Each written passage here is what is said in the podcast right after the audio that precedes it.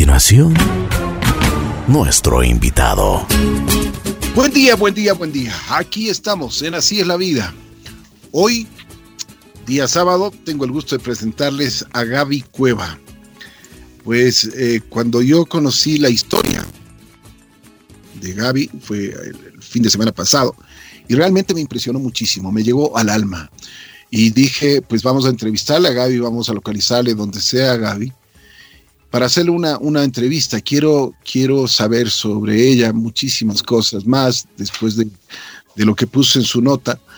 Pero me parece una, una persona llena de valentía, una persona sensata y un ser humano extraordinario. Pues yo creo que al mundo entero nos diste una gran lección, Gaby, pero muy buena. Y ojalá a todos, a todos, digo a todos los ecuatorianos especialmente, nos haya servido leer lo que tú pusiste y el dolor que tú demuestras. Y también, sabes que la indignación que tú demuestras contra esta gente que se ha aprovechado de sacar los carnets de discapacitados. Así que Gaby, Gaby Cueva, bienvenida. ¿Cómo estás? Qué gusto saludarte. Hola Ricky, buenos días, buenos días con todos. Gracias por la invitación. Muchas gracias a ti. Bueno, vamos a conversar un poquito y te agradezco el haber aceptado conversar con nosotros. Gaby, cuéntanos eh, primero dónde naces, qué edad tienes eh, cuántos, cuántos miembros son de tu familia. Cuéntame un poquito sobre esto. A ver, yo soy quiteña, eh, tengo, estoy ya casada 12 años, mi marido Miguel, tengo tres hijos. Eh, mis, mis mellizos tienen siete años, son Joaquín e Ignacio, y ahora tengo una maravillosa sorpresita de ocho meses que se llama Sara. Qué maravilla, qué maravilla. Oye, y qué, pero bueno, vino a los tiempos, ¿no? A los tiempos, por eso le digo que es mi maravillosa sorpresa. Nosotros habíamos pensado quedarnos con nuestros mellizos, estábamos listos, pero bueno, así es la vida y así son las cosas y, y no puede ser más maravilloso. Me imagino, me imagino siempre los hijos son una bendición de Dios, ¿no? Correcto. Ahora los cinco somos un solo puño y, saliendo adelante en este, en este diario vivir con mi pequeño Joaquín. Oye, tú eres arquitecta y haces diseño de interiores, ¿no? Yo soy arquitecta, hago diseño de interiores, hice una maestría sobre todo en diseño de muebles. Pero es, es un poco difícil, ¿no? Es un poco difícil y todas las, las, mamás que me están escuchando en este momento saben que el rato que nos convertimos en mamás empieza este, este conflicto entre la parte profesional y la parte personal y desde que fui mamá realmente mi carrera pasó un poco a segundo plano, sobre todo por la discapacidad de Joaquín. Eh, cuando él era más pequeño no era tan evidente y un poco yo podía eh, sortear el tema del trabajo eh, junto a la maternidad de él, pero cada vez se fue complicando más y, en realidad poco es lo que puedo hacer ahora. Intento darme tiempitos, intento hacer cosas, eh, intento ser proactiva, pero en realidad mi hijo Joaquín, mis hijos en general van a venir primero y, estoy dedicada a ellos. Bueno, Gaby, a ver, cuéntame, vamos haciendo un poco de, memoria y para que el público conozca y que todos podamos conocer. ¿Cuándo, hace cuánto fue tu embarazo? ¿Cómo fue tu embarazo? ¿Qué te decían los doctores? ¿Qué es lo que tú sentías y qué pasó? En realidad el embarazo fue perfectamente normal. Eh, no pasó nada. Yo tuve un embarazo de gemel, digamos, de mellizos, sin ninguna complicación. Mis hijos nacieron realmente casi a término para ser mellizos. Llegué a la semana 36, que es bastante, bastante bueno. Nacieron sin ningún problema, mis hijos estaban bien, no pasó absolutamente nada. Eh, y en realidad no es sino hasta que Joaquín tuvo tres meses de edad que nos empezamos a dar cuenta que algo estaba pasando. Yo, era, yo era madre primeriza, entonces de pronto no me hubiese dado cuenta tan rápido, sino es que como eran dos al mismo tiempo, yo podía eh, inevitablemente compararles, ¿no? Entonces yo veía que mi hijo Ignacio empezó a desarrollar de una forma y mi hijo Joaquín no. Eh, a los tres meses mi hijo Joaquín empezó a tener un movimiento muy extraño en los ojos, eh, como les movía de un lado al otro, parecía como cuando uno lee un libro que va de izquierda a derecha los ojos todo el tiempo y muy rápido. Eh, y en la primera reacción y en, la primer, en el primer chequeo de los, del pediatra pensábamos que de pronto estaba ciego. Ese fue el primer golpe terrible, pero después de empezando a hacer todos los exámenes, todas las cosas, Joaquín veía, pero veía extremadamente mal. Eh, se le colocó lentes, un poco uno empieza a, pensar que nada es tan grave, ¿no? Y, claro, ya empezó a pasar el tiempo y nos dimos cuenta que no, que esto iba mucho más allá de un tema visual. perdón, una, perdón una pregunta, Gaby. Y, como eran los dos, los dos mellizos, eh, ¿eran así inquietos o, Joaquín eh, no, no, no se movía mucho? ¿Cómo era? No, la, Joaquín siempre fue muy interactivo socialmente hasta ahora. Joaquín tiene una sonrisa y tiene una conexión con la gente espectacular, pero no tenía mucho movimiento, correcto. Eh, después empezamos a ver que lo que él tenía era una flacidez en todo su cuerpo. Él no tiene tono muscular, entonces no puede soportar su cuerpo por eso no puede, no puede sentarse o nunca pudo gatear, nunca estuvo a la par de los, de los hitos que iba cumpliendo su hermano, ¿no? Pero socialmente la conexión e interacción que ellos también tienen es una cosa espectacular hasta ahora. y cuando, y cuando los juntabas a los dos niños, los dos chiquitos, ¿cómo reaccionaba? ¿Cómo, cómo, ¿Qué es lo que hacía Joaquín? Él, Joaquín, es que si algún rato ustedes vieran, Joaquín tiene una sonrisa que ilumina el cuarto. Entonces, para él, su, su, gran, su gran héroe siempre fue su hermano. Su hermano se acerca hasta el día de hoy y la sonrisa de Joaquín es una cosa espectacular. Y ahora, la conexión que tiene con su hermana Sara. Joaquín, como digo, tiene siete años, viene su hermana bebé, le quiere tocar, le quiere interactuar y Joaquín solamente sonríe y es una, se nota que está feliz. Bueno, después de que le hicieron todos los exámenes en la parte visual, ¿qué pasó? Bueno, eh, como digo, empezó a pasar el tiempo y nosotros empezamos a tener una incertidumbre eh, complicada porque sabíamos que algo muy grave le estaba pasando. Él se quedó en un desarrollo, yo diría probablemente de un niño de tal vez unos seis meses, porque nunca llegó a sentarse y, por ejemplo, empezó a mostrar problemas de, comer, no, no, podía comer sin atorarse, eh, como él no podía sentarse, no podía hacer absolutamente nada, las cosas se fueron complicando. Tuvimos la gran oportunidad eh, de llevarle a hacer un chequeo en el Hospital de Niños de Boston, que es el hospital que, que chequea los problemas eh, más graves, creo yo, mundialmente a nivel pediátrico. E inclusive allá, estuvimos allá cuando Joaquín tenía un año y medio, inclusive allá no supieron qué pasaba. Le hicieron cuánto examen había y no pudimos dar con un diagnóstico, sino hasta los cuatro años de la vida de Joaquín. Mm. Y después, ¿cómo se fue desarrollando eh, absolutamente todo? Ya me imagino que ya ustedes tenían un diagnóstico de los doctores pero recién a los cuatro años. Vivimos en una incertidumbre absoluta hasta los cuatro años que sin saber cómo se llamaba la enfermedad, lo único que podíamos hacer era ayudarle en su diario vivir a, hacer todas las tareas que él no podía, ¿no? Una eh, pregunta, ¿por, qué, no les dieron el diagnóstico? Porque, o sea, me imagino que le hicieron un montón de exámenes a Joaquín. Le hicieron le hicieron todos los exámenes que pudieron. El problema es que hay unas enfermedades que se conoce como las enfermedades raras y huérfanas, que son enfermedades tan poco probables que poca investigación hay, poca literatura hay, pocos exámenes hay. Entonces, em, la única manera de saber lo que a Joaquín le pasaba era hacerle un estudio de su genoma completo, que eso en Boston fue imposible hacerlo por el costo. Eran exámenes de eh, estamos hablando de decenas de miles de dólares que nosotros obviamente no podíamos hacer.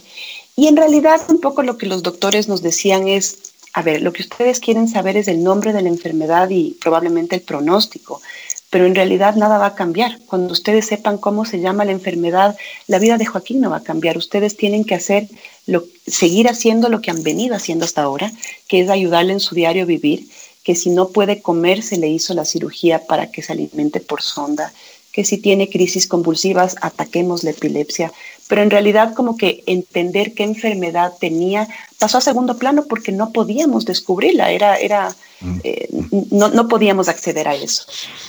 Entonces eh, nos encontramos también con esos ángeles que asoman de vez en cuando en la vida. Una, una muy buena amiga mía del colegio se fue a estudiar lejos, se fue a estudiar genética eh, en México y ella me contactó.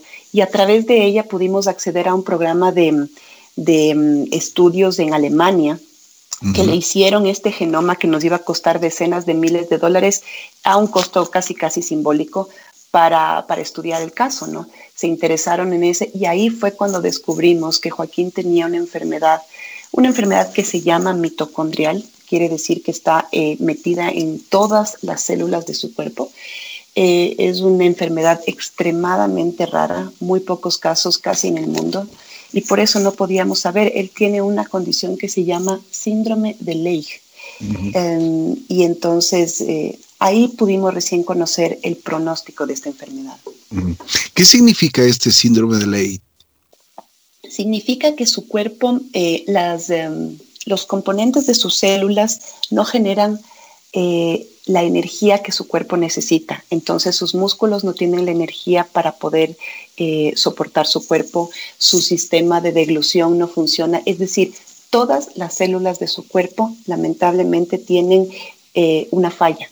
Entonces, todos los órganos de su cuerpo y todos los sistemas de su cuerpo eh, no pueden funcionar al 100%. Por eso es que digo que, Joaquín se quedó como un bebé chiquito eh, en los que todavía no se desarrolla bien eh, su organismo, ¿no? tuvimos que ir un... Sí, sí, sigue, por favor. No, lo que iba a decir es que lo que nos tocó a nosotros es ir un poco tapando los huecos que iban surgiendo a, raíz de su enfermedad. Entonces, como digo, eh, si se trataba de las crisis convulsivas, ataquemos la epilepsia. Si se trataba de, del problema de no poder tragar, eh, pongámosle esta sonda. Entonces, eh, lo único que podíamos ir haciendo era tapar los huecos que iban apareciendo, pero no podíamos hacer nada por su enfermedad. Me imagino que ustedes como padres estaban devastados y me imagino que también les tocó aprender muchísimo sobre esta enfermedad. Claro, claro, uno se vuelve un poco médico sin querer ser médico, ¿no? Eh, tenemos, gracias a Dios, un grupo de apoyo gigante, nuestras familias eh, son espectaculares. Em, Joaquín e Ignacio fueron los primeros nietos de lado y lado, entonces realmente son primero los, nietos primeros y Joaquín es un angelito, ¿no? Entonces tenemos los abuelos de lado y lado, tenemos tíos, tenemos, es, un grupo de apoyo increíble, porque la primera reacción es querer echarse a morir. Claro, claro, me imagino. ¿Cómo lo superaron poco a poco tu esposo y, tú? Eh, yo creo que aprendiendo de él. Joaquín es un niño extremadamente valiente se le ha practicado tanto examen, se le ha hecho tanto estudio, se le ha hecho tanta cirugía, tanta cosa, que en realidad él es, él es valiente, él es valiente y esa sonrisa que él tiene después de cualquier procedimiento a uno le, recarga las pilas. Entonces, no podíamos nosotros dejarnos vencer cuando él que era quien tenía la condición, era más valiente que nosotros. Teníamos que, teníamos que seguir Claro. Me imagino que su hermanito no comprendía lo que estaba pasando, pero él le daba, él le daba, eh, me imagino que jugaban, que le daba mucho, mucho amor también, ¿no? Seguro, seguro. Ignacio, además que porque éramos en ese entonces los cuatro, yo le llevaba a Joaquín todos los días a terapia y Ignacio era un niño chiquito y él no tenía, no, no, le quería yo tampoco dejar. Entonces Ignacio está desde en las salas de espera de las terapias desde que tiene recuerdo. Eh, Ignacio siempre estuvo con nosotros, nos acompañó a Boston. Lamentablemente para él la vida de hospital, la vida de médicos y todo eh, era parte de su diario vivir. Entonces Ignacio entiende la enfermedad de su hermano como que fuera algo completamente normal, ¿no? Ya no le llama la atención. Y eso también ha sido algo maravilloso que hemos aprendido en el camino. Mi hijo Ignacio es un niño eh, muy empático y, es muy pendiente y muy sensible ante la discapacidad de las personas. Él es un niño que entiende la discapacidad como, como algo natural, ¿no? y, y, ojalá así lo hiciéramos todos, porque a mí, a mí a ratos me, me duele cuando yo escucho el discapacitado no, es una persona que tiene una discapacidad. Es como cuando uno se refiere a una persona que tiene una enfermedad. Si yo hablo de una persona que tiene diabetes, me refiero a el señor que tiene diabetes. Yo no digo el así con, despectivo, el discapacitado. Es una enfermedad, es una condición. Entonces, desde, ese, desde ahí podríamos nosotros aprender a tratar a las personas con discapacidad que son personas completamente eh, normales. A veces dicen la persona, el discapacitado y las personas normales. No, mi hijo Joaquín es un niño normal que tiene una discapacidad. De acuerdo, de acuerdo. ¿Cómo fueron eh, pasando los días, me imagino, ya con el, conocer la, la, enfermedad que tenía, por lo menos el nombre? Ya ir eh, analizando con tu esposo y viendo qué es lo que van a hacer. Eh, me, me, imagino que también el presupuesto, como se diría, el bolsillo no alcanzaba, Gaby. De ninguna manera, fue, fue muy duro. Como digo, tuvimos la oportunidad de llevarle, de llevarle a Boston la primera vez, pero obviamente los médicos allá querían que uno le siga llevando permanentemente y, esto se empezó a convertir en una cosa que era inmanejable. Tuvimos la ayuda de muchísima gente, nosotros eh, eh, hicimos una, una, colecta, ¿sí? De, toda la gente conocida nuestra que nos ayudó para poderle llevar a Joaquín a, hacer sus cirugías y sus cosas y en realidad la, la sensibilidad de la gente ha sido maravillosa, nos dio una mano gigante hasta que llegó un punto en que dijimos, es insostenible, yo no le puedo llevar a mi hijo afuera cada seis meses, así que vamos a, vivir la realidad nuestra que es acá. Eh, tenemos doctores maravillosos aquí, nuestro neurólogo, nuestro pediatra, nuestro gastroenterólogo. tenemos una lista, yo creo que entramos al hospital y ya nos, ya ponchamos tarjeta y nos saluda. Qué linda. Oye, yo pero les molestaba. me da gusto que lo lleves así con esa alegría, ¿no? Se, te nota con, alegría en el corazón lo que haces por tu hijo. Claro, es que no, no puede ser de otra manera.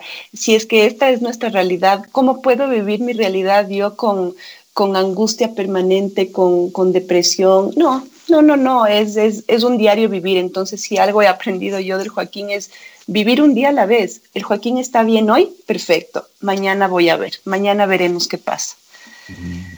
Me imagino que en algún momento también tuviste momentos de depresión, ¿no? Por supuesto, no, no, no, no quiero, nadie es de hierro y yo de ninguna manera soy así.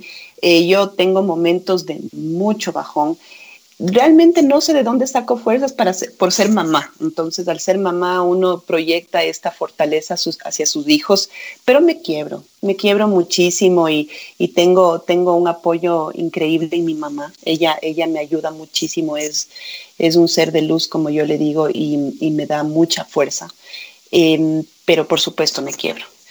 Eh, sería, sería injusto decir que no es así. Sin embargo, cuando escribí la carta y sin embargo cuando algunas veces que me he involucrado en temas de, ayuda a la discapacidad y todo, eh, uno tiene que estar con el temple ahí fuerte y saber que, estos niños dependen de uno, entonces uno tiene que sacar fuerza y, estar ahí para ellos, ¿no? Así es, así es. Oye, Gaby, y, entrando en, materia y en, y en, cosas que son... Ah, yo diría, feas, eh, indignantes y que realmente, eh, bueno, me imagino que puede pasar en todo el mundo, pero aquí nos pasó, especialmente en esta pandemia, cuando más teníamos urgencias sanitarias, se descubre una red de, de, de, de tráfico, de, mafia, de que comienzan a falsificar y han falsificado muchísimos, muchísimos carnets de discapacidad para traerse autos de lujo, para, para no pagarles lo que deben a sus hijos. O sea, que eso me parece ya el colmo, ¿no? O sea, eso, eso, eso te juro que me, me, ha golpeado durísimo. Y encima más es un, es un asambleísta, ¿no? Y con la cara de, o sea, ya no tienen sangre en la cara, porque imagínate perjudicarle, sacar ese, ese carnet para traerte un auto y para perjudicarle a tu hijo que tiene, ah, o sea, autismo, o sea, ¿de qué estamos hablando, no? Me imagino que eso te hizo reaccionar. Fue realmente tan indignante. Yo pocas veces comparto este tipo de cartas, pocas veces escribo en redes lo que siento porque me desahogo mucho con, con, mis amigos y con mi gente. Y escribir esta carta fue producto de la indignación que sentí.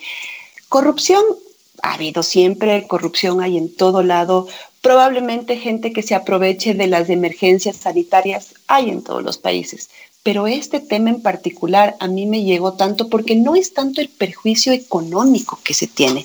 Estoy segura que miles de casos de corrupción son muchísimo más...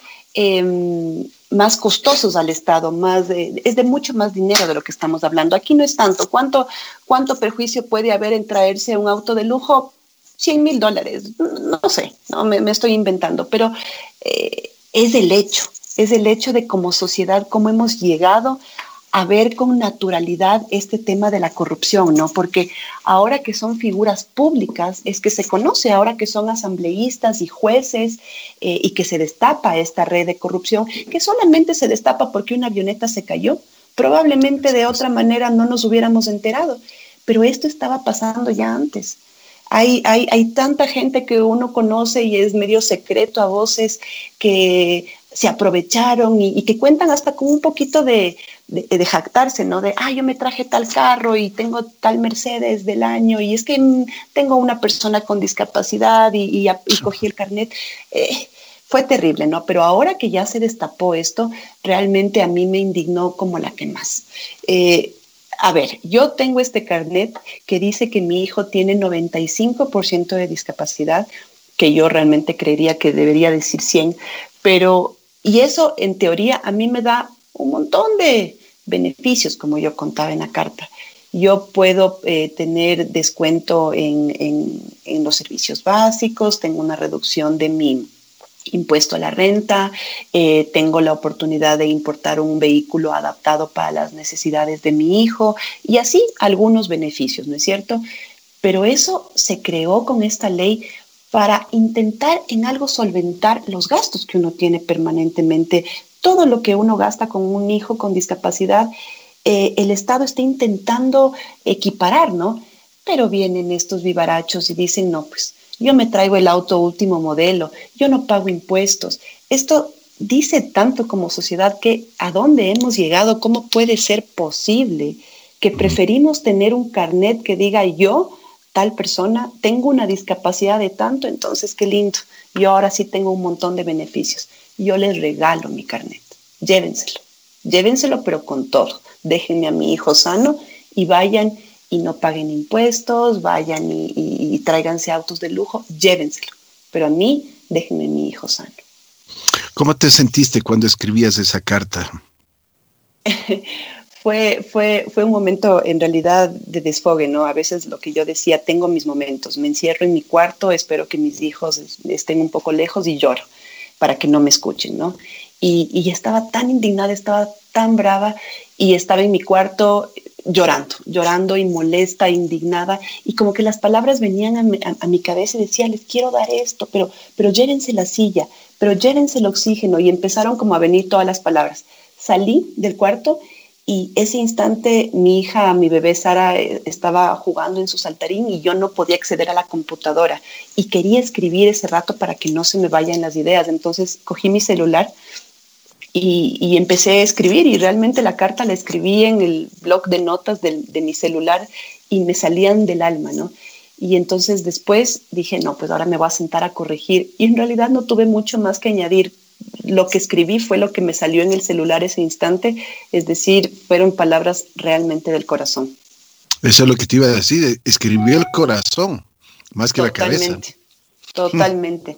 Por eso digo, después me iba a sentar yo a corregir y a poner en orden las ideas y no fue así. Realmente la transcribí tal cual estuvo escrita desde un principio. ¿Qué dijo tu esposo cuando la, leyó? Me imagino que fue el primero en leerla después de ti.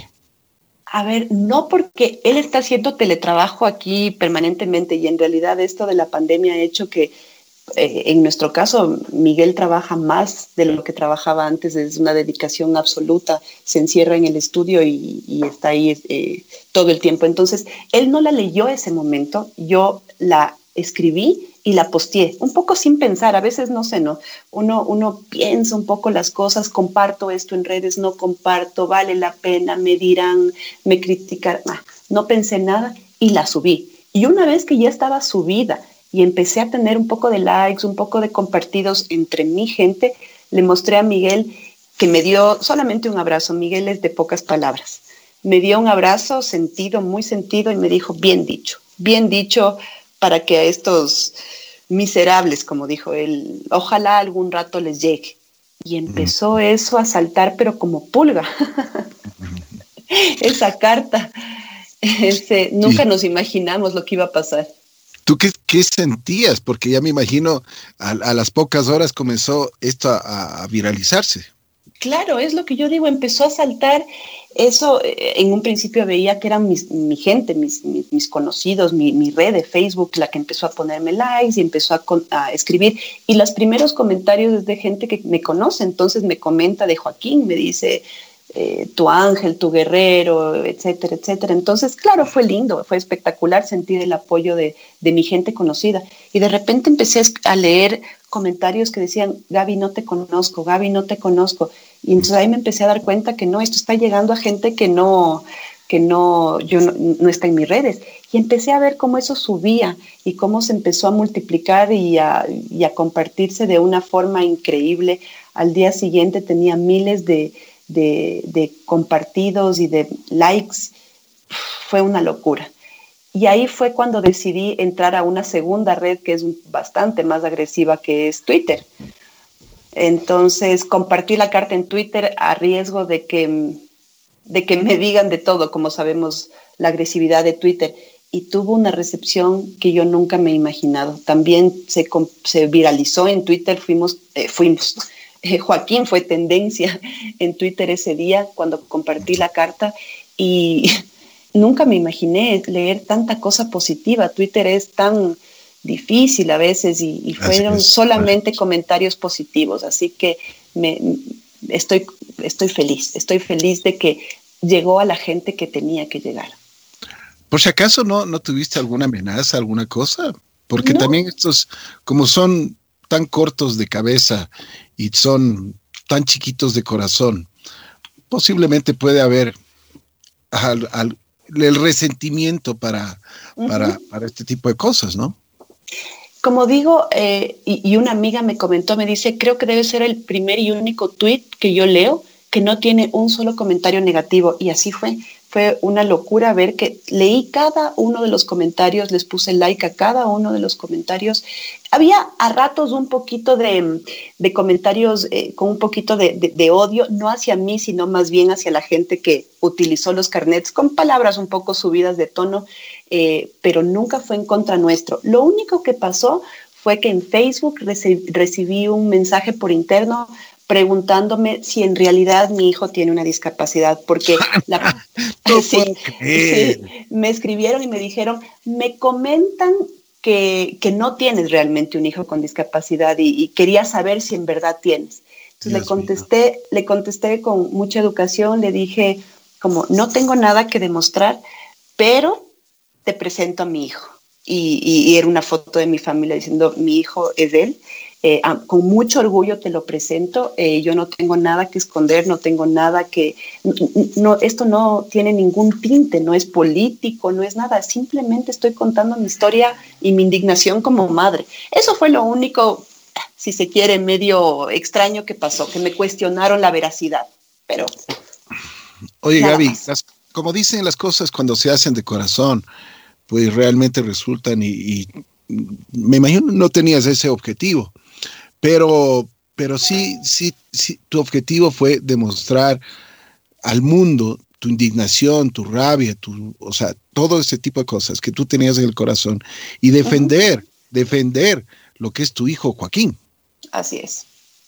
Así es, como digo, yo nunca he estado metida ni en política, de ninguna manera, yo no estoy ni a favor ni en contra de nadie y este post no tenía ningún interés de ese tema. Eh, era solamente avalar los derechos de mi hijo y decir, ok, si vivimos en un país que tiene una ley de discapacidades que personalmente creo que es muy buena, realmente yo agradezco vivir en un país que tenga una ley de discapacidades como esta porque no pasa en todo, en todo lado. Em, si es que la tengo y las razones por las que fueron, eh, fue hecha la, la, ley son correctas, ok, entonces eh, defendamos los derechos de las personas con discapacidad y voy a defender a mi hijo que si él tiene estos derechos que les dicen beneficios, pero son derechos de él, vamos a defenderlo y vamos a decir que estamos indignados porque haya gente que prefiera tener un carnet mm, fraudulento para decir que tienen una discapacidad y tener estos beneficios. Entonces, eh, realmente como, como tú dices, me salió del corazón y con el corazón de madre guerrera y de madre leona yo voy a defender a mi hijo y a defender su discapacidad a, capa y espada. Estoy seguro que Joaquín esa sonrisa maravillosa y esa sonrisa que alumbra este mundo, ese día de haber sido, pero el doble o el triple. Pucha, yo le, le abrazaba y, lloraba con él y le decía que gracias por darme tanta fuerza. En realidad, desde este niño eh, es una fuente de fuerza y de valentía increíble. Entonces, él es, él es mi, mi motivación y mi incentivo diario. Qué linda, me alegro muchísimo. Yo eh, te felicito, tú eres, eres una mujer muy valiente, primero por haber afrontado la enfermedad de tu hijo con con muchísima valentía, con el corazón, con el alma y entregarte como ser humano, como madre, por supuesto, 100% a tu hijo. Tienes una familia maravillosa que espero Sara vaya creciendo de la mejor forma. Y tu hijo Ignacio también, pues cuiden, cuiden a su hermanito como, como su mamá y su papá lo están haciendo. Eh, te quiero dar las gracias como, como persona, como ser humano, porque nos hiciste ver el lado un lado diferente de lo que estábamos de lo que estábamos viendo, porque la mayoría de nosotros estábamos indignados con esta gente y lógicamente seguimos indignados. Incluso estamos pidiendo de que exista prisión y de forma inmediata, porque gran solución dicen, bueno, les vamos a quitar los autos. No, imagínate, eso no es, eso, eso me da, me da hasta risa, mí te juro, me dice, ya, ya 50 autos ya, ya hemos sacado. este es nuestro país de Manuelito, ¿no? Va tanto más allá de simplemente autos. Eso es lo que yo digo. El perjuicio con los autos es nada. Esto dice tanto de las personas, de, los corrompidos que estamos, la sociedad. Casi, casi me da, me da, prefiero ni decir lo que pienso a ratos. Qué, qué dolor del alma ver que, vivimos en un país así. Dilo nomás con, con toda confianza, Gaby más bien, más bien yo creo que eso nos ayuda. A ratos a mí me da ganas de decir que como sociedad estamos, estamos podridos. Estamos podridos y da ganas de buscar de dónde, de dónde podemos pensar y sacar que los buenos somos más, que los, que los decentes, que los, que sí, que los buenos somos más. Y, yo siempre pienso eso y después leo las, las, uh, noticias y, y se me pasa a veces esta gana de pensar que somos más. Las barbaridades que han hecho, ¿no?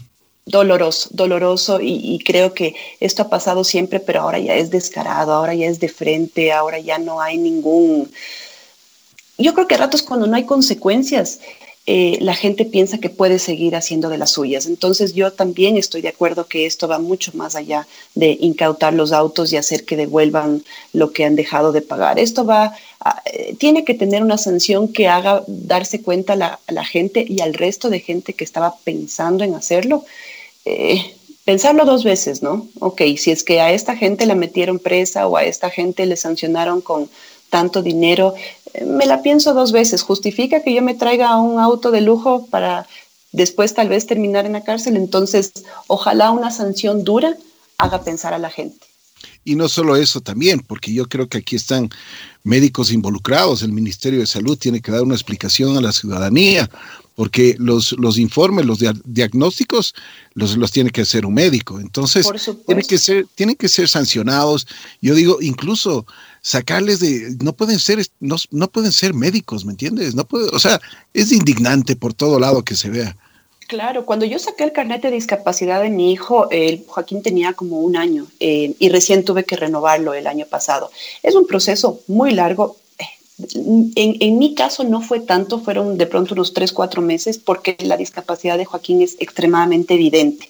Entiendo que cuando uno tiene un poco que demostrar eh, eh, discapacidades que no son a simplemente vistas eh, es, un poco más largo, ¿no?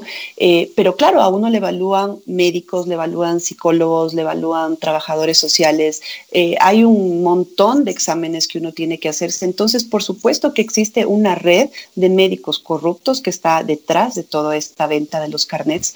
Estaba leyendo ayer en las noticias que la persona que emitía los carnets aparentemente también tiene un carnet de discapacidad, él con el 75% de discapacidad intelectual. La persona que emite los carnets, que entiendo que es el, de gana voy a decir el hospital, pero porque no estoy completamente segura, pero es el jefe de imaginología de uno de los hospitales que da los certificados eh, de imagen de las discapacidades, digamos, radiográficos de todas las discapacidades.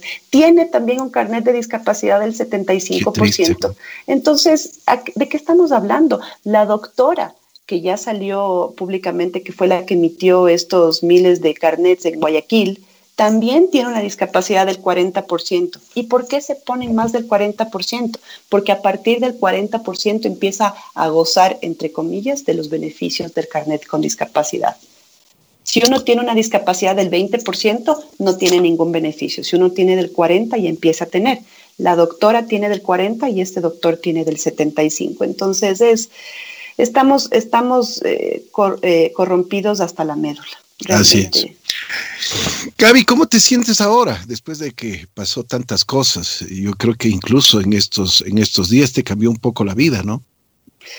Bueno, me cambió la vida en el sentido de que he podido, he tenido la oportunidad de que me inviten, como aquí en este programa, para contar la historia, para contar y dar el mensaje que yo siempre lo tuve, siempre lo compartí, pero obviamente mi círculo era muchísimo más pequeño. Ahora, eh, gracias a esta carta, he tenido la oportunidad de expandir el círculo y poderles contar a todos lo que es tener una persona con discapacidad, lo que es vivir con un hijo con una enfermedad de este tipo. La enfermedad de Joaquín es, es, es progresiva, es degenerativa, entonces vivir con esa espada en la en la, en la espalda es terrible, ¿no? Es vivir en cuenta regresiva y, hacerlo, y hacerlo con valentía, ¿no? Entonces, ahora que yo puedo contar mi, historia, estoy segura que muchas madres, muchos padres se van a sentir identificados y van a pensar que, es bueno alzar la voz, que es bueno hacerse, hacerse eh, oír.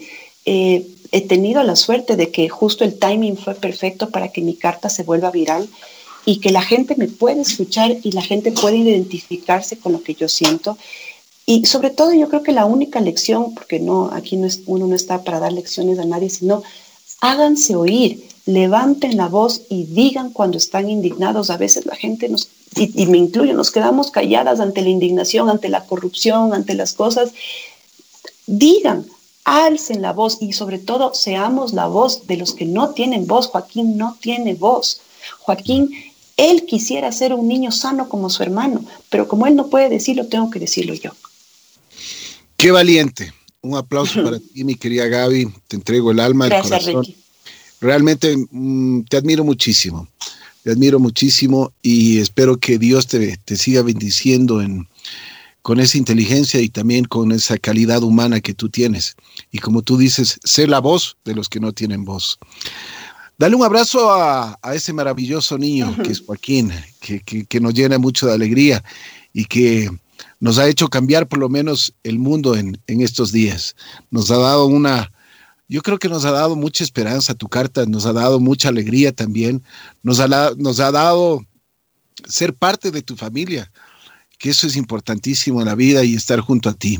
Esperamos que Joaquín, eh, Ignacio y Sara y tú y Miguel tengan una hermosa familia y sigan viviendo lo que, como ustedes mismos lo han dicho, somos y enfrentamos la enfermedad de, nuestro hijo con idealía, con, con mucho amor. Y eso es lo, más, es, lo más importante en la vida, ¿no?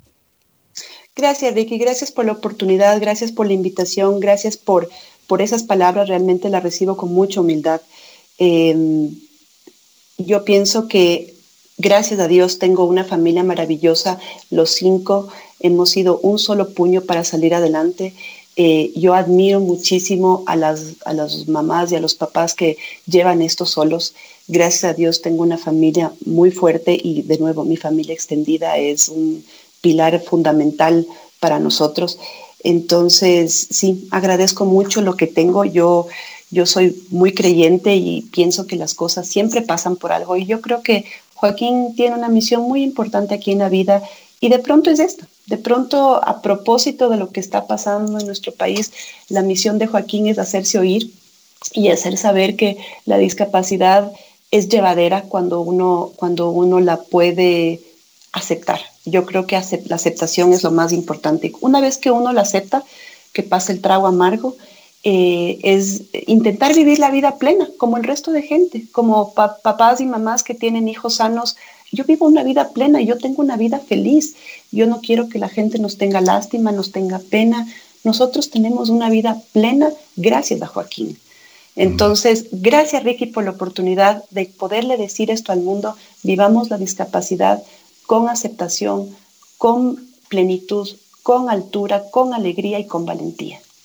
Muchísimas gracias a ti, Gaby. Muy gentil, gracias. Nuevamente un abrazo a toda tu familia y te felicito una vez más por tu valentía, por, por seguir llevando ese corazón de madre al mundo entero. Gracias a tu hermoso Joaquín. Gracias a ustedes. Muy gentil, gracias, gracias por haber aceptado la invitación